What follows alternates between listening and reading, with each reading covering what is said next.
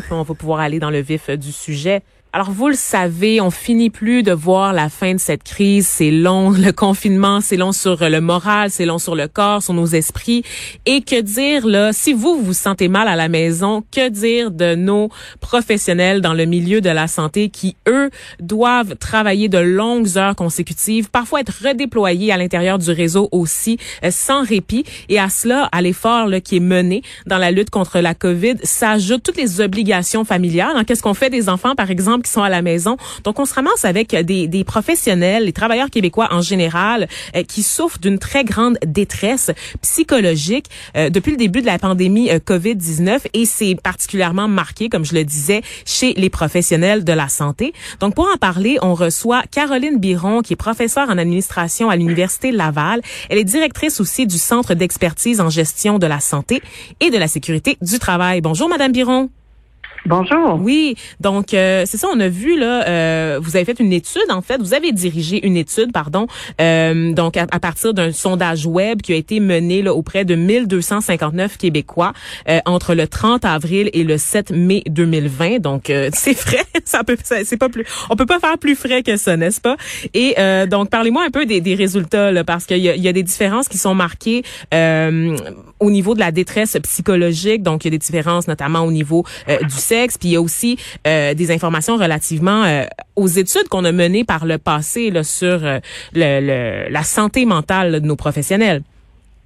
Oui, tout à fait. Il faut préciser là que euh, l'enquête ici, on parle de gens qui sont au travail. Hein, donc, ah c'est notre sélection. Là, Donc, mm-hmm. on parle pas de la détresse au Québec chez toute la population. Là, moi, j'ai un échantillon de 1259 personnes. Donc, on est représentatif là, au niveau du sexe, de l'âge, de la scolarité, mm-hmm. euh, des gens là, qui travaillent au Québec. Donc, euh, dans la semaine qui précède l'enquête, l'enquête est réalisée. Là, donc, on se rappelle, hein, le 30 avril au 7 mai, on est encore pas mal confinés là, à ce moment-là.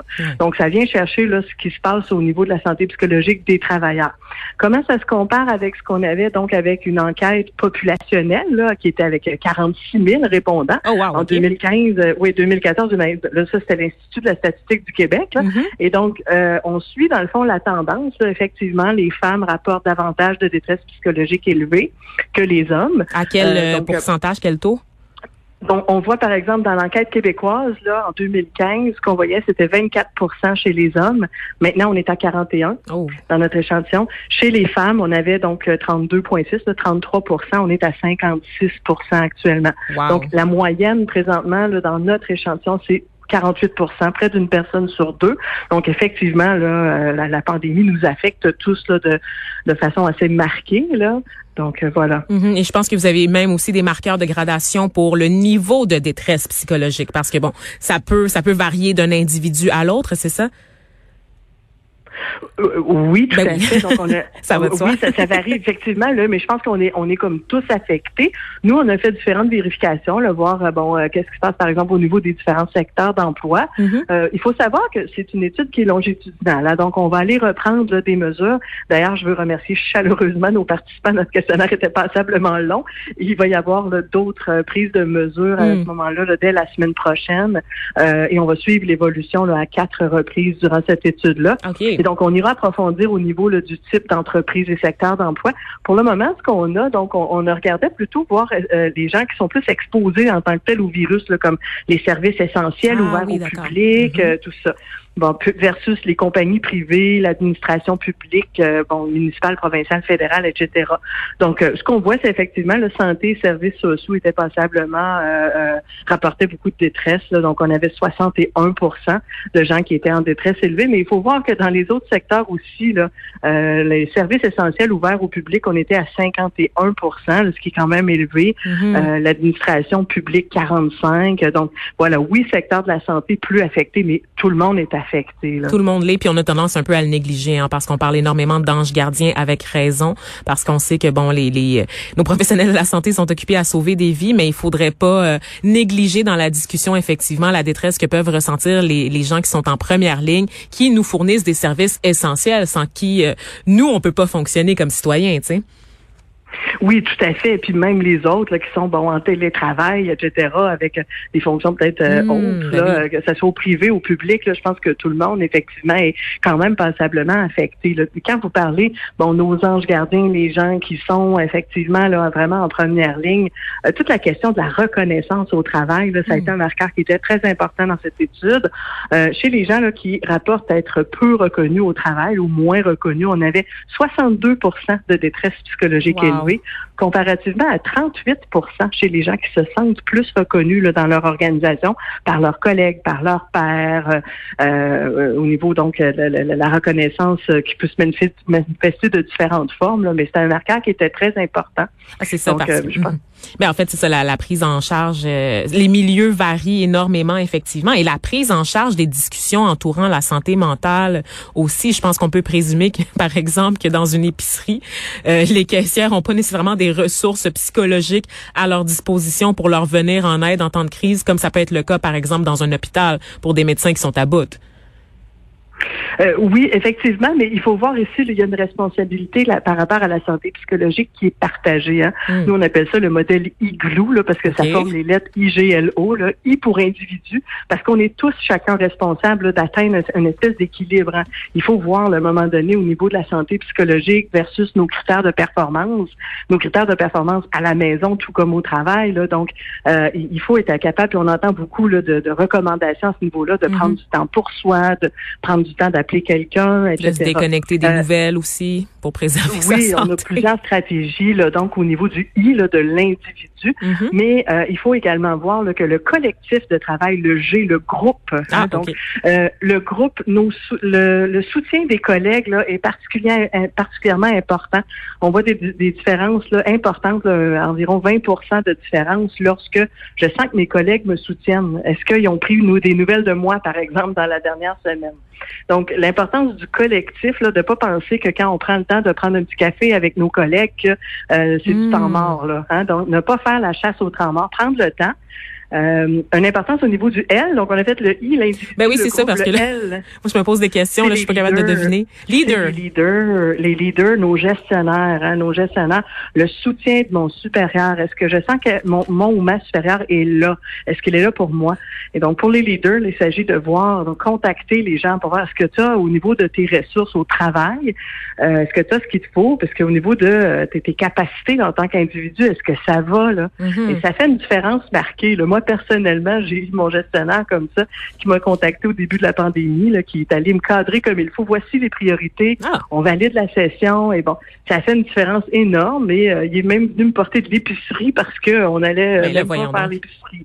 Donc, euh, ça fait une grosse différence de sentir mon, mon, gestionnaire est là pour moi. Hein, donc, de sentir ça, là, ouf, on dirait que c'est, euh, c'est très aidant. Et la dernière partie, c'est le O, l'organisation. Ah. Donc, nos leaders, oui, nos leaders, d'ailleurs, euh, il faut les soutenir eux aussi. Hein. Il y a un humain derrière le gestionnaire. Mm-hmm. Et qui est lui aussi en détresse. Là. Les cadres de premier niveau étaient d'ailleurs euh, ceux qui rapportaient le plus de détresse dans mon échantillon. Oui, ils sont comme à, cheval entre les employés puis les cadres de niveau supérieur, hein, c'est ça? Ils n'ont pas vraiment de sympathie d'aucun des deux côtés. Oui, voilà. faut penser à demander à notre superviseur immédiat, ça va? Est-ce que je peux faire quelque chose pour t'aider? Il y a un humain là derrière le gestionnaire là, qui est lui aussi ou elle aussi débordé et hmm. qui a besoin d'être soutenu. Le haut, ben, c'est les enjeux de gouvernance dans nos organisations. Et ça, c'est probablement pour moi le résultat le plus frappant euh, dans notre étude. C'est toute la question de la bienveillance des organisations. Donc, est-ce que les, les, employés qui sentent qu'ils sont dans une organisation où on se préoccupe d'eux? Je vous lis la question. Là. La haute direction considère que la santé psychologique du personnel est tout aussi importante que la productivité. Ah hein, ça veut dire que c'est pas un tabou la santé psychologique chez nous. On en parle, on en parle ouvertement. Je reçois de l'information avec euh, mon superviseur immédiat qui me parle de ça. Les gens s'en sortent beaucoup mieux là, au niveau de la détresse. On avait 24% moins euh, de gens qui nous rapportaient de la détresse élevée lorsque l'organisation était bienveillante. Mhm. Mais on, on, comprend que bon, il y a eu des énormément de campagnes de sensibilisation quant à la santé mentale en général au sein de la, de, la population, euh, peu importe le milieu, là, pas nécessairement en lien avec le travail, mais juste de détabouiser certaines euh, conditions mentales ou maladies mentales. Donc on sait que la discussion est toujours euh, est en cours, est en continu. On le voit avec Belle pour la cause notamment. Donc il y a vraiment un mouvement par rapport à ça. Mais reste que collectivement, là, on va se le dire, la santé mentale ça reste le parent pauvre là, des soins de la santé en général. C'est jamais une priorité pour personne. C'est même si on met ça au cœur euh, euh, de nos valeurs, par exemple dans, dans l'organisation, si même l'État québécois est pas capable de garantir des soins de la santé pour sa population, comment une entreprise privée qui a qui est justement contrainte à des objectifs de rendement peut se le permettre? Il faut voir à, euh, euh, partager la responsabilité. Là. Effectivement, l'État a un rôle à jouer, euh, les décideurs publics, les, les, tout ce qui se passe au niveau des politiques publiques. bon, par exemple, on a certaines normes là, en santé, sécurité psychologique. On a la norme entreprise en santé au Québec. ça, ça aide les entreprises à structurer leurs efforts en prévention. Mais bon, effectivement, l'État a un rôle à jouer. Au niveau des organisations, oui, il y a une prise en charge là, qui est possible puis qui, selon moi, doit être mise à l'avant-plan. Ça doit pas juste être une question de euh, on va remettre ça plus tard ou mm. euh, oui, c'est un enjeu important. On va par exemple augmenter le nombre de séances au programme d'aide euh, au programme d'aide aux employés. Là. Mm-hmm. Il faut que ça devienne davantage un enjeu de gestion. Si on avait par exemple un projet technologique puis on disait c'est notre priorité ça cette année, ben on aurait une équipe projet qui serait dédiée à ça. On aurait du personnel qui est payé pour s'occuper de ça. bon, etc. On ferait des suivis. Ce serait à l'ordre du jour du conseil d'administration, du conseil de direction, comité de direction. Donc, on en parlerait et ce serait quelque chose qui est suivi puis qu'on à, qui on accorde à quoi on accorde une priorité. Mm. Et moi je pense que c'est là où on doit arriver dans nos organisations à, le mettre à l'avant-plan tout comme une autre fonction de gestion parce que c'est lié aux enjeux de performance. Hein. On est on, on a des problèmes avec l'économie et on va vouloir donc des employés qui sont performants. On a des pénuries de main d'œuvre. On veut des mm-hmm. organisations mm-hmm. en santé puis des employés qui sont et en santé et performants. Puis les deux sont étroitement liés là. Dans mm. les organisations bienveillantes, on a 12 plus de travailleurs hautement performants. Mais j'allais vous hein, dire, ben, euh, ça coûte des sous tout ça, mais dans le fond, ce qu'on constate, c'est que le rendement est beaucoup plus important que que l'investissement de départ. Ben, il faut, à un moment donné, c'est parce que c'est un cercle vicieux, hein, donc euh, il faut, ça, ça, peut être vicieux ou vertueux, là, selon comment on le prend, mais donc, euh, effectivement, je veux dire, il faut, on veut des organisations qui vont être performantes mm. et, des, et, des employés qui vont être en santé, puis pour atteindre l'un, on doit passer par l'autre, là. Alors, il y a ça, il faut, moi, je pense qu'il faut pas penser, on, ça va, ça va, ça va s'en aller tout seul, là. Euh, ça touche à la fois les télétravailleurs et les gens qui sont en, sur les lieux de travail, là, les, les facteurs de risque comme la charge de travail, le soutien, l'autonomie, la reconnaissance. Donc, ce sont des facteurs qui agissent et en télétravail euh, et pour les gens sur les lieux de travail. Mm. Il va falloir savoir s'adapter. Peut-être que pour, euh, par exemple, reconnaître un employé en télétravail, on devra former nos gestionnaires, par exemple, pour dire ben, comment on le fait, euh, comment ça marche. Et donc, c'est là où je dis, quand ça devient un enjeu de gestion, ben, on va y accorder une priorité, on va former, on va soutenir les gestionnaires là-dedans. Parce que c'est ce que j'allais vous dire, euh, justement, la question de l'adaptation, étant donné qu'on est en train de vivre une situation quand même qui est sans précédent. Donc, c'est normal que les chiffres, il y ait une augmentation par rapport à 2015, mais est-ce que ça veut dire que ça va rester élevé les niveaux de détresse au sein de la population une fois que la crise va être résorbée? Normalement, tout ce stress-là devrait retomber, non? en espérant que la crise soit résorbée. C'est ma, première, pandémie, là. Honnêtement, c'est ma première pandémie. Moi aussi. Euh, oui. On vit ça en gang. Ce que je veux vous dire, c'est par on vit ça en gang, effectivement. je suis moi-même un parent en télétravail avec deux jeunes enfants. Euh, bon, on a vérifié hein, à cet égard-là, soit dit en pensant, est-ce que bon le télétravail pour les parents, ben oui, c'est moins de détresse, puis non. Ah oui, il semblerait ou plus de détresse. Là. Non, apparemment non. Puis même que bon, c'était pareil au niveau de la détresse entre les télétravailleurs et les gens qui euh, se présentent sur les lieux de travail. Ah, on ça, je suis étonnée quand même. de détresse. On a regardé euh, un, un, enfant, deux enfants, les enfants en garde partagée. On a fait quelques analyses, puis non. En fait, les enfants sembleraient avoir un certain rôle protecteur par, par rapport à la ah. détresse très élevée. Euh, puis bon, pour avoir des jeunes enfants, là, quand tu passes une partie de jouer, euh, une partie de la journée à jouer à la tag ou à ça remplace peut-être la discussion à côté de la machine à café finalement. Ben peut-être, ou en fait, ça nous ça, nous extirpe là, de toute la l'anxiété et euh, tout ça là, par rapport à la crise. Euh, ce que je veux mentionner, c'est que j'ai des collègues en France là, avec le cabinet de consultation empreinte humaine qui ont fait une étude similaire avec le même indicateur pendant le confinement, avec un échantillon représentatif des travailleurs français, qui trouvent des taux de détresse tout à fait comparables. Là. Ils sont avec 44% Donc, on est tout à fait comparable à nos cousins français. On n'est pas pire. Nos emplois, nos entreprises sont pas pires ou moins pires mm. que euh, en France. Donc, euh, je pense à, à, prendre en considération. Puis, on va suivre l'évolution. Dès la semaine prochaine, on a une autre vague de sondages qui part on va suivre ces 1259 personnes-là. puis on espère fortement qu'ils vont accepter de collaborer. Mais on espère aussi parce que au bout du compte, c'est pour tout le monde en fait cette étude-là. Donc on va suivre justement les résultats avec une attention toute particulière. Donc je vous remercie d'avoir pris le temps de jaser avec vous, avec nous, pardon, que dis-je, parce que c'est un plaisir de jaser avec vous en fait, Madame Biron, c'est ça que je veux dire.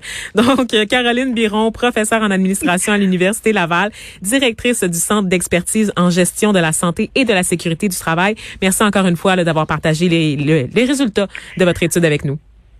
Merci. Merci. Je voudrais également remercier là, toute mon équipe de recherche, en particulier mon statisticien Hans Ivers. merci. On le salue. De 13 à 15. Les